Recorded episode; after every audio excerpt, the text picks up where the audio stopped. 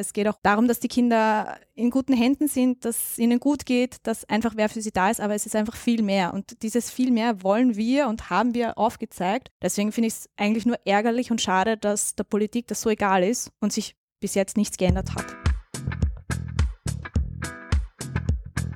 Nachgehört, vorgedacht.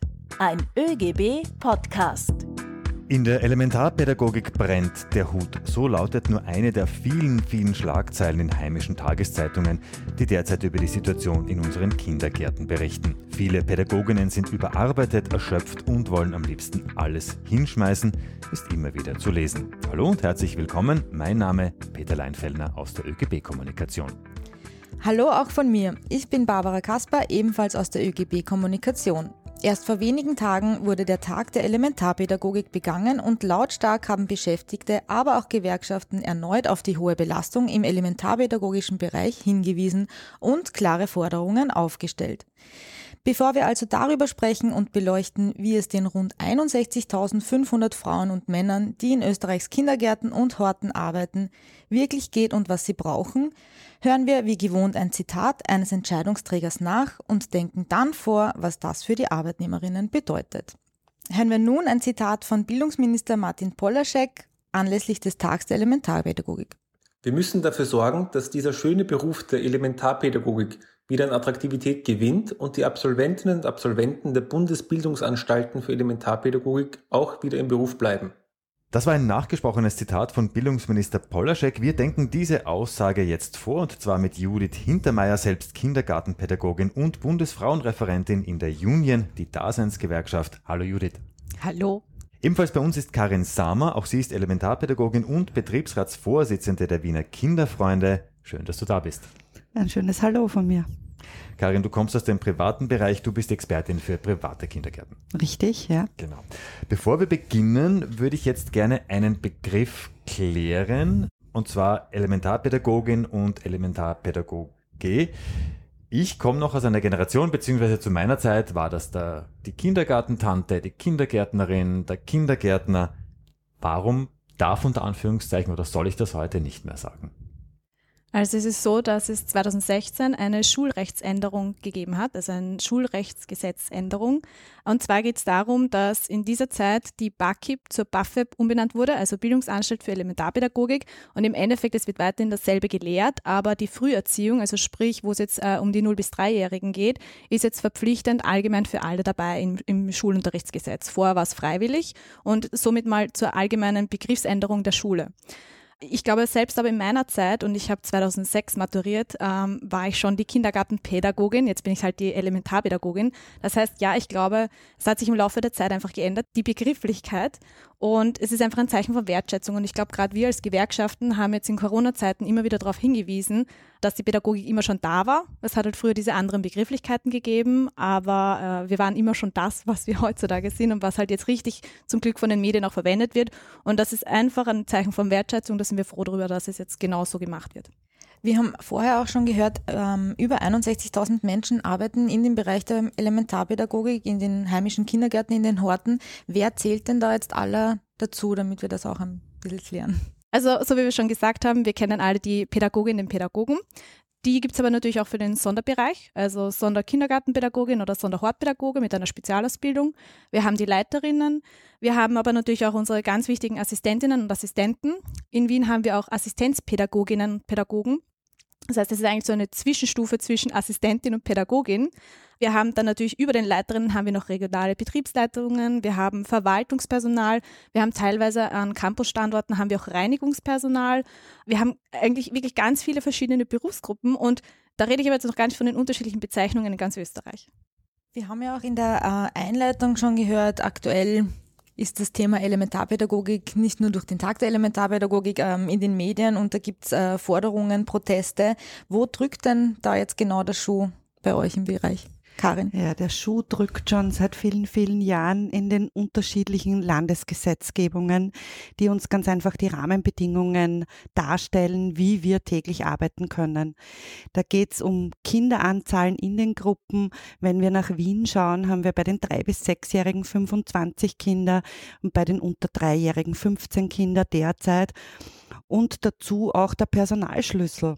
Das heißt, bei drei bis äh, sechsjährigen haben wir derzeit eine Pädagogin in Wien, ab September eine 40-stündige Assistentin und das ist auch so ein bisschen dieses Handicap der tagtäglichen Arbeit. Das sind die großen Themen. Es geht aber auch um gleiche, faire Bezahlung. Es geht auch um Vor- und Nachbereitungszeiten adäquat. Die sind in Wien zum Beispiel gar nicht geregelt. Wir fordern 25 Prozent der vertraglichen wöchentlichen Arbeitszeit, um uns adäquat auf unsere Bildungsarbeit auch vorbereiten zu können und darüber zu reflektieren. Das heißt, zu wenig Personal und zu niedrige Bezahlung. Ja, so kann man das kurz zusammenfassen. Jetzt ist natürlich auch eine Situation, die uns äh, seit fast zwei Jahren begleitet, das alles dominierende Thema Corona. Wie hat jetzt Corona die Situation noch einmal verschärft oder befeuert? Verschärft hat Corona die Situation dahingehend, dass wir natürlich selber auch Absonderungen haben und erkrankte Kolleginnen und Kollegen in allen Berufssparten an Corona. Das heißt, diese Kolleginnen und Kollegen fallen uns aus. Es ist aber auch diese Dokumentation. Die Kolleginnen müssen regelmäßig testen, zweimal die Woche. Die Kolleginnen und Kollegen, die nicht geimpft sind, sogar permanent getestet werden. Das heißt, das muss von den Standorten administriert werden und aufgezeichnet werden. Dazu kommen dann noch die Fälle der positiven Corona-Eltern oder auch Positivfälle bei den Kindern. Auch hier muss geschaut werden, wie lang darf das Kind nicht kommen, ob muss eine Gruppe geschlossen werden. Das heißt, dieser ganze Aufwand mit der magistratischen Abteilung ist natürlich ein weit höherer als den wir vorher hatten. Im Assistenzbereich weit mehr an Desinfektionsreinigungsarbeiten oder auch wenn äh, wirklich ein Hotspot in einem Kindergarten ist, dass die Kinder direkt an den Türen abgeholt werden. Auch hier ist eine Mehrbelastung und mehr Arbeitsaufwand notwendig. Das heißt, es war vorher schon viel zu tun und jetzt on top of it noch einmal mehr. Richtig. Judith, Gehen wir es vielleicht einmal Punkt für Punkt durch. Die Politik, die betont immer, wie wichtig Familien und Kinder sind. Hat sich jetzt dieser Eindruck äh, bei dir bestätigt und äh, sehen das auch die Beschäftigten so oder fühlen die sich im Stich gelassen? Ich glaube, dass durch Corona alle bemüht sind um dieses Thema. Die Politik interessiert sich dafür, hat Forderungen. Ich glaube aber, und da muss ich wirklich wieder sagen, gerade wir Gewerkschaften haben durch Corona auf uns aufmerksam gemacht. Wir haben geschaut, dass die Leute wissen, wie es ausschaut, ähm, wo der Schuh drückt und eben schon viel zu lange. Und dadurch fühlen sich die Beschäftigten sicher mal bestätigt und gehört weil sonst einfach niemand davon redet. Es ist einfach alles selbstverständlich. Eben so wie wahrscheinlich auch eben früher ganz normales automatisch war, dass eben die Kindergartentante oder die Kindergärtnerin sich um die Kinder liebevoll kümmert. Und natürlich, äh, es geht auch darum, dass die Kinder in guten Händen sind, dass es ihnen gut geht, dass einfach wer für sie da ist, aber es ist einfach viel mehr. Und dieses viel mehr wollen wir und haben wir aufgezeigt. Und das ist uns einfach so wichtig. Und deswegen finde ich es eigentlich nur ärgerlich und schade, dass der Politik das so egal ist und sich bis jetzt nichts geändert hat. Wie sind eigentlich die Rückmeldungen der Eltern? Äh, kommen da Eltern, die, die zu euch sagen, ja, Wahnsinn, was ihr leistet, unglaublich? Absolut. Also das ist ja dieses schöne Gefühl, dass man nicht nur von den Kindern was zurückbekommt, sondern auch von den Eltern. Man merkt einfach, eine Zusammenarbeit ist wichtig und je offener und ehrlicher man ist und, und sich auch gegenseitig austauscht und auch sich gegenseitig vertraut, desto mehr kommt man, äh, bekommt man zurück. Und das spiegelt sich dann auch darin wieder, wenn sich dann Kinder jahrelang später melden oder Eltern. Ja? Und, und genau das ist es. Und ich glaube, dieses politische und gesellschaftliche äh, Umwandeln, das beginnt jetzt langsam. Aber es ist halt jetzt schon ein bisschen sehr spät und deswegen ist es auch wichtig, dass sich jetzt was tut und nicht erst in fünf Jahren. Also wir reden immer alle darüber und es wird jetzt wirklich viel berichtet, das ist extrem gut und tut auch den Kolleginnen und Kollegen gut, aber es muss sich halt jetzt endlich etwas ändern. Karin, diese äh, Elternrückmeldungen gibt es ja auch im privaten Bereich? Die gibt es auch bei uns im privaten Bereich natürlich. Äh, dass sich die Eltern ganz einfach an uns wenden und sagen, ja, ihr habt vollkommen recht, wir braucht bessere äh, Bedingungen und um uns besser um unsere Kinder kümmern zu können.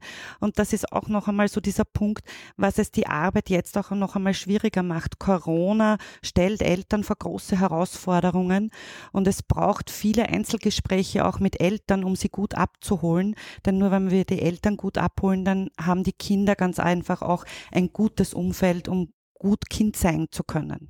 Ich würde jetzt ganz gern nochmal kurz äh, Stichwort Corona zu den Tests zurückkommen. Das ist ja, gehört eigentlich zum Alltag von uns allen schon. Wie schaut es denn da in den Kindergärten aus? Karin, du hast vorher schon gesagt, die Elementarpädagoginnen ähm, testen sich zum Teil jeden Tag oder jeden zweiten Tag. Gibt es da klare Regeln oder klärt das jede Einrichtung für sich selber? Wie, wie sieht es da aus? Für das Personal mhm. gibt es eine einheitliche Regelung österreichweit äh, vom Ministerium aus, vom Gesundheitsministerium und das wird auch entweder dann noch einmal verstärkt und noch einmal intensiver in den Bundesländern gemacht. Also das Personal ist gut gedeckt. Wo unser großes Thema ist, dass äh, es keine flächendeckenden Tests in, für die Kinder gibt. Dort ist das Thema, dass wir immer sagen, die Kolleginnen brauchen ein sicheres Arbeitsumfeld, damit sie uns nicht ausfallen. Die Kinder haben aber auch ein Recht auf ein sicheres Umfeld zu wissen, sind meine mitspielenden Freundinnen und Freunde mhm. nicht vielleicht doch positiv. Aber auch die Eltern brauchen diese Sicherheit, damit nicht Einrichtungen morgen wieder geschlossen sind und sie nicht wissen, was sie mit ihren Kindern machen sollen. Ja. Das heißt, von eurer Seite wird da werden da klare Testkonzepte gefordert. Gab es da jetzt vielleicht schon ein Gespräch mit dem neuen Bildungsminister, Judith? Also wir haben vor Weihnachten, haben wir uns schon angekündigt als ÖGB, dass wir gerne wieder ein Gesprächstermin haben wollen. Bis jetzt ist aber Funkstille, was auch wieder ein Zeichen von Wertschätzung meiner Meinung nach ist es können einfach so viele Punkte besprochen, unter anderem schon, so wie die Karin gesagt hat, die Tests. Und da geht es auch nicht darum, das möchte ich nochmal bestärken, dass wir jetzt Eltern oder irgendjemanden segieren wollen. Wir machen das, weil unsere Kolleginnen und Kollegen nicht sich noch mehr schützen können. Und es geht im Endeffekt um die Kinder und wir sitzen alle im selben Boot und deswegen ist es umso wichtiger, dass wir da zusammenarbeiten und zusammenhalten und uns nicht gegenseitig ausspielen. Und ja, umso wichtiger deshalb, dass sich der Bildungsminister endlich für uns Zeit nimmt, damit sich was tut und damit er sich anhören kann, was es braucht, denn er ist dafür zuständig. Wertschätzung hast du schon erwähnt. Für die Schulen und für die Unis gibt es Testkonzepte. Für euch, sage ich jetzt einmal, noch nicht. Das heißt, das ist auch ein klares Signal wahrscheinlich. Ja, genau. Aber es ist ja auch immer die, die schöne Aussage da, er ist ja nicht für uns zuständig, wo er recht hat, weil ja die Länder zuständig sind. Aber wie gesagt, Kindergarten ist halt mehr geworden in vielen, vielen Jahren und es ist die erste Bildungseinrichtung. Und wie gesagt, das Wort heißt Bildungseinrichtung und ich glaube, er ist der Bildungsminister, somit gehört es ihm. Sprechen wir jetzt nochmal über die Beschäftigten. Woran führt da jetzt in Zukunft kein Weg vorbei, damit es besser wird? Was brauchen wir?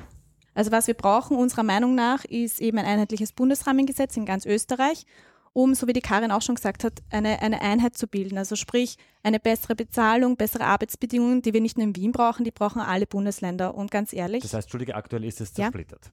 Ja, ja, ja das ist zersplittert. Wir haben einen Fleckerlteppich. Mhm. Das heißt, jedes Bundesland macht halt was es glaubt, das richtig ist. Wir brauchen halt eine Einheit, damit wir zumindest da Grundstandards haben, wie eben einen Erwachsenen-Kind-Schlüssel, also sprich, wie viele Kinder sind in einer Gruppe und wie viele Erwachsenen sind in einer Gruppe.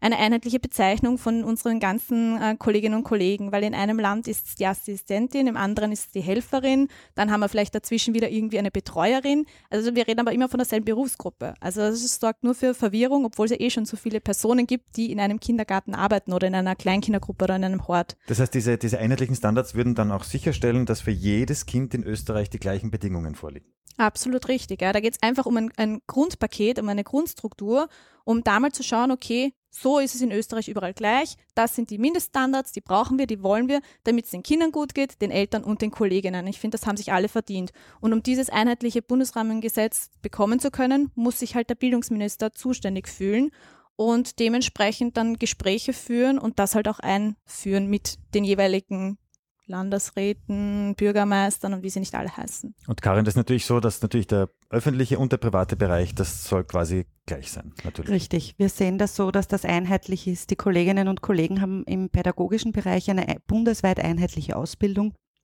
Warum auch nicht bundesweit einheitliche Voraussetzungen der Rahmenbedingungen? Bei den Assistentinnen oder den unterstützenden Personal äh, geht es sogar so weit, dass wir nicht einmal eine tatsächliche Ausbildung einheitlich haben. Jedes Bundesland strickt sich da was eigenes.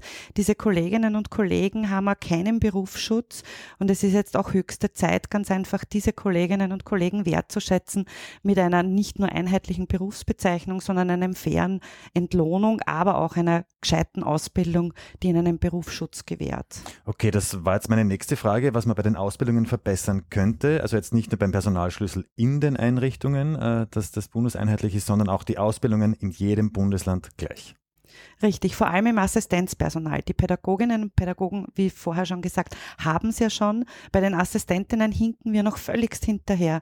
Diese Kolleginnen und Kollegen, seit Jahren könnten wir den Betrieb gar nicht, vor allem kann ich jetzt nur im Privatsektor reden, gar nicht aufrechterhalten, wenn diese Kolleginnen uns nicht einspringen würden, dort, wo die Fachkräfte ganz einfach fehlen oder wo sie uns ausfallen durch Krankheit.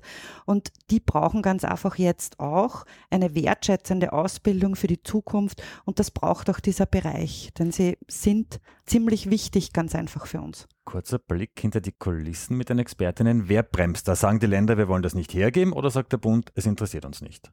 Wo ist da das Problem? Also das ist wirklich eine sehr, sehr gute Frage. Also seit 25 Jahren stelle ich mir die und irgendwie wirst du vom Land auf den Bund verschoben und vom Bund auf, den, auf das Land. Ich glaube ganz einfach, dass es Zeit jetzt ist, dass alle politisch Verantwortlichen für Bildung sich dem elementaren Bildungsbereich annehmen und hier Strukturen schaffen in Ausbildung, aber auch in der wertschätzenden äh, Struktur von Rahmenbedingungen.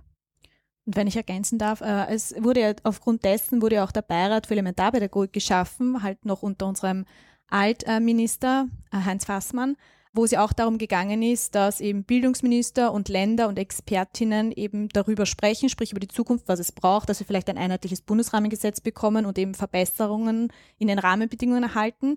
Und äh, ja, das war ja auch so unser Kampf der Gewerkschaften, dass wir in diesen Beirat kommen, weil da gehören wir halt eindeutig auch dazu.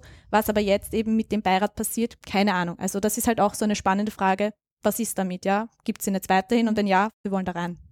Eine Forderung ist mehr Personal natürlich für die Einrichtungen. Was haben denn auch die Kinder und die Eltern davon, wenn es mehr Personal gibt für die Elementarpädagogik-Einrichtungen? Elementarpädagogik ist reine Beziehungsarbeit. Und wenn ich an einem Tag acht Stunden lang 25 Kinder zu zweit habe, dann stellt es mich vor ein, eine riesengroße Herausforderung, mit jedem einzelnen Kind täglich in Austausch und in Interaktion zu treten. Aber vielleicht so ein bisschen das Bild, ja wo hole ich ein Kind ab und das braucht Zeit. Und wenn ich nur eins betreue, weil es sich gerade für Dinosaurier äh, interessiert, dann muss das 24 andere nicht interessieren, aber dann gehört es dort von uns abgeholt und ganz einfach versorgt. Und das heißt, mehr Köpfe, mehr Ohren, mehr Augen, mehr Hände sind individuelle Betreuung und geben ganz einfach jedem Kind die Bildungschance, um es dort abzuholen, wo es gerade steht.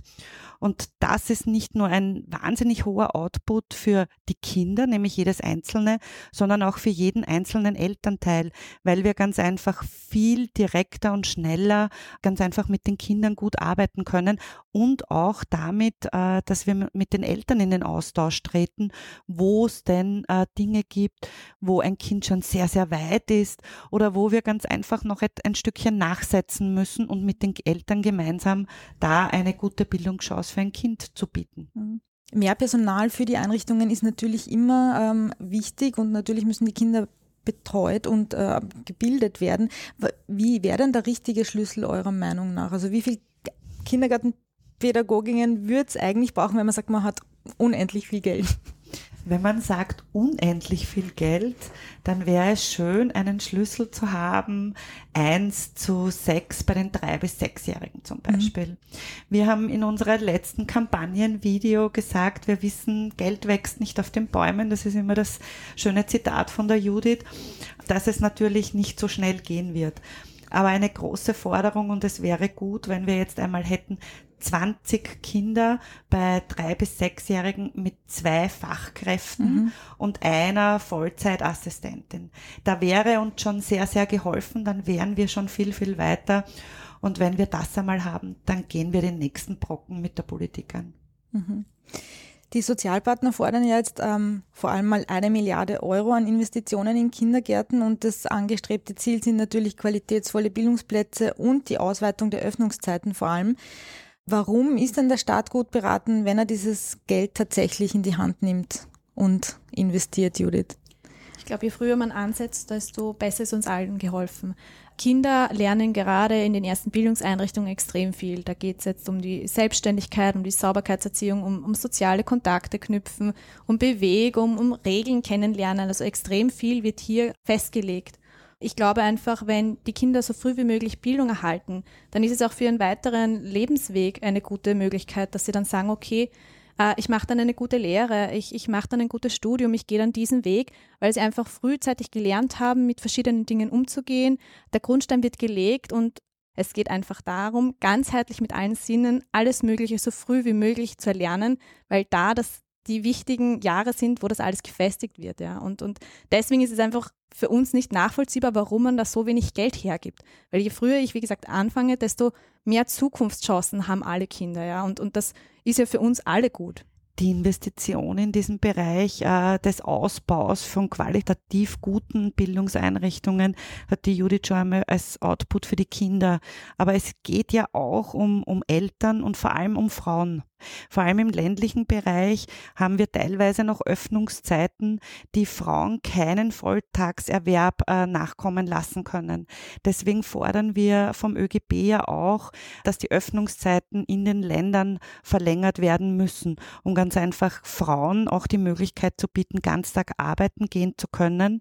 Im Normalfall ist es dann so, dass Frauen in Teilzeitbereich äh, zurückgehen oder wenn es keinen adäquat guten Kindergarten in der Umgebung Umgebung gibt, sogar sehr lange zu Hause bleiben und aus dem Erwerbsleben aussteigen. Ich hätte noch äh, zwei Fragen. Eine für dich, Judith, eine für dich, Karin. Und zwar, der ÖGB fordert auch den Rechtsanspruch auf einen Kinderbildungsplatz ab dem ersten Geburtstag des Kindes, spätestens ab 2025. Das sind jetzt noch drei Jahre. Welche Weichen müssen da jetzt schon gestellt werden, Judith, damit wir das erreichen, damit sich das ausgeht? Da geht es jetzt wirklich darum, eben Geld zu investieren wo wir vorher schon drüber geredet haben, weil nur mit Geld kann ich eben einerseits neue äh, Standorte bauen und erschaffen. Nur mit Geld kann ich auch äh, neue Schulen aus dem Boden stampfen, um gut ausgebildete Leute zu bekommen. Das heißt, da benötigt es eben auch Geld. Je länger wir eben noch drüber reden, desto eher äh, vergeben wir wieder diese Chancen. Und deswegen brauchen wir da halt so bald wie möglich eine Unterstützung und eine Person, die sich dem auch annimmt. Das wäre halt, wie gesagt, der Herr Bildungsminister. Karin, warum ist dieser Rechtsanspruch so wichtig? Warum brauchen wir den? Der Rechtsanspruch ist deswegen so wichtig, dass sich jedes Kind hat sich einen qualitativ guten Platz österreichweit verdient. Ja, das ist einmal das Erste. Eltern äh, sollen nicht entscheiden, ob es einen Platz gibt, ob sie die Kinder in den Kindergarten, in die elementarpädagogische Einrichtung bringen, sondern will ich es für mein Kind jetzt ab dem ersten Geburtstag oder erst ab dem dritten? Das, das können sie teilweise noch gar nicht entscheiden. Ähm, wenn wir diesen Rechtsanspruch tatsächlich erfüllen wollen, ist ein sehr ambitioniertes Ziel, ja, braucht es auch adäquate Rahmenbedingungen jetzt und sofort, um das Personal, das wir derzeit haben, eingangs erwähnt, knapp 62.000 Beschäftigte, um auch noch 2025 dieses Personal zu haben. Denn die Kolleginnen und Kollegen wollen aussteigen. Heute auf der Fahrt hierher wieder der Anruf, Karin, was sind die Bedingungen, damit ich meinen Vertrag auflösen kann. Und die mehren sich. Das heißt, es braucht nicht nur den Ausbau, sondern es braucht auch jetzt gute Rahmenbedingungen, um die Belegschaften zu halten und das Personal vor Ort ganz einfach nicht zu verlieren. Da gibt es also noch einiges zu tun. Es gibt aber offenbar auch noch in einem anderen Bereich etwas zu tun. Ihr habt das vorher schon ganz kurz angesprochen. Äh, Stichwort Männer. Wie kriegt man jetzt mehr Männer in den Kindergarten? Wie kriegt man jetzt mehr männliche Beschäftigte? Ist es den Verdienst erhöhen oder an welchen anderen Schrauben muss man da drehen, damit sich auch äh, zukünftig mehr männliche Kollegen dafür interessieren? Also ich weiß aus Erfahrung mit Kollegen, äh, dass Geld natürlich immer eine gute Sache ist. Also ich meine, das, kein Mensch wird jetzt sagen, na, also ich brauche nicht genug Geld, ist eh alles super. Ich glaube, was wirklich das Hauptproblem ist, sind die Rahmenbedingungen. Es ist extrem wichtig, dass ich ein gutes Arbeitsumfeld habe, dass ich nicht ständig unter permanentem Stress stehe, dass ich nicht immer irgendwie von einem Tag auf den nächsten herumspringe und nicht weiß, okay, ähm, habe ich jetzt meine Gruppe, muss ich jetzt vielleicht zusammenlegen, kommt vielleicht was anderes, wie viele Kolleginnen und Kollegen fehlen heute wieder. Das heißt einfach so diese Gewissheit, dass das alles so halbwegs passt und ich eine gewisse Zuverlässigkeit habe, das ist Männern, glaube ich, schon wichtig.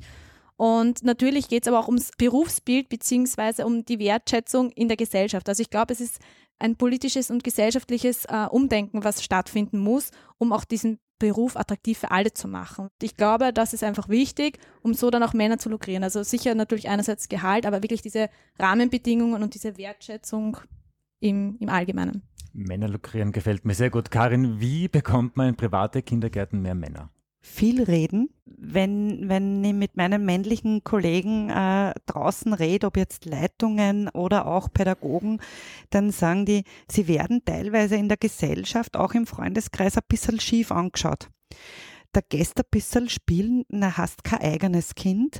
Und ich glaube, da muss sich auch gesellschaftspolitisch noch ganz, ganz, ganz viel wandeln da brauchen Kollegen ganz, ganz viel Unterstützung, wenn sie nach der Schule zu uns kommen, um ganz einfach mit ihnen da sie auf ein gutes Setting zu setzen und sie dabei zu unterstützen, das Berufsfeld auch nicht zu verlassen.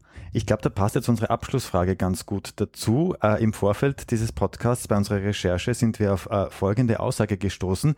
Elementarpädagogin gehört wahrscheinlich zu den unterbewertetsten Jobs der Welt. Das sollte eigentlich ein Gehalt in Sphären eines Bundeskanzlers herausschauen und Bewunderung, wie sie sonst nur die Beatles erfahren haben.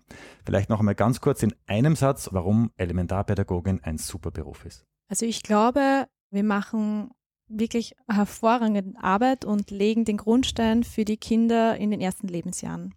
Weil die Arbeit mit Kindern ganz einfach irrsinnig erfüllend ist und sie sind unverdorben, ehrlich und wenn ihnen was nicht passt, dann sagen sie dir's und wenn sie sich gut fühlen, dann lieben sie dich. Und das völligst ehrlich, ohne Hintergedanken. Wir haben jetzt viel über Bildung gesprochen und abschließend können wir vielleicht auch noch etwas lernen, denn jetzt zum Schluss kommt wie immer unser ÖGB-Quiz und da habe ich eine Frage oder wir haben eine Frage vorbereitet, beziehungsweise hat unsere Kollegin Malise Mendel unsere Frage vorbereitet. Vielen Dank auch an dieser Stelle an dich, Malise. Eine Quizfrage jetzt an euch zwei. Wann wurde in Wien denn die ersten öffentlichen Kindergärten geschaffen? Habt ihr da eine Idee? Das heißt, ihr wollt jetzt ein, ein Jahr von uns? Ein Jahr oder ein, ja, oder ein Jahrzehnt. 1950. Mhm. Anfang 19. Jahrhundert? Die Antwort ist zwischen 1889 und 1893. Wirklich? Genau, und der erste oder die erste öffentliche Kindergarteneinrichtung war anscheinend in Wien im 11. Bezirk in Simmering am Engplatz Nummer 2. In weiterer Folge dann kam 1919 der große Ausbau in Wien, die Öffnungszeiten wurden verlängert und 1922 wurde die Essensversorgung eingeführt. Und noch ein spannendes Detail, 1889 hat man die Elementarpädagogik-Einrichtungen damals Kinderverwahrungsstätten genannt und die wurden dann zu modernen pädagogischen Kinderbildungseinrichtungen. Damit verabschieden wir uns von unseren Gästen. Danke an dich, Judith Hintermeier, fürs Dabeisein. Danke für die Einladung. Und danke auch an dich, Karin Sammer. Ja, danke für die Einladung. Das war Folge 42 des ÖGB-Podcasts Nachgehört, vorgedacht. Danke fürs Dabeisein. Wir würden uns freuen, wenn ihr uns auf den Podcast-Apps gut bewertet.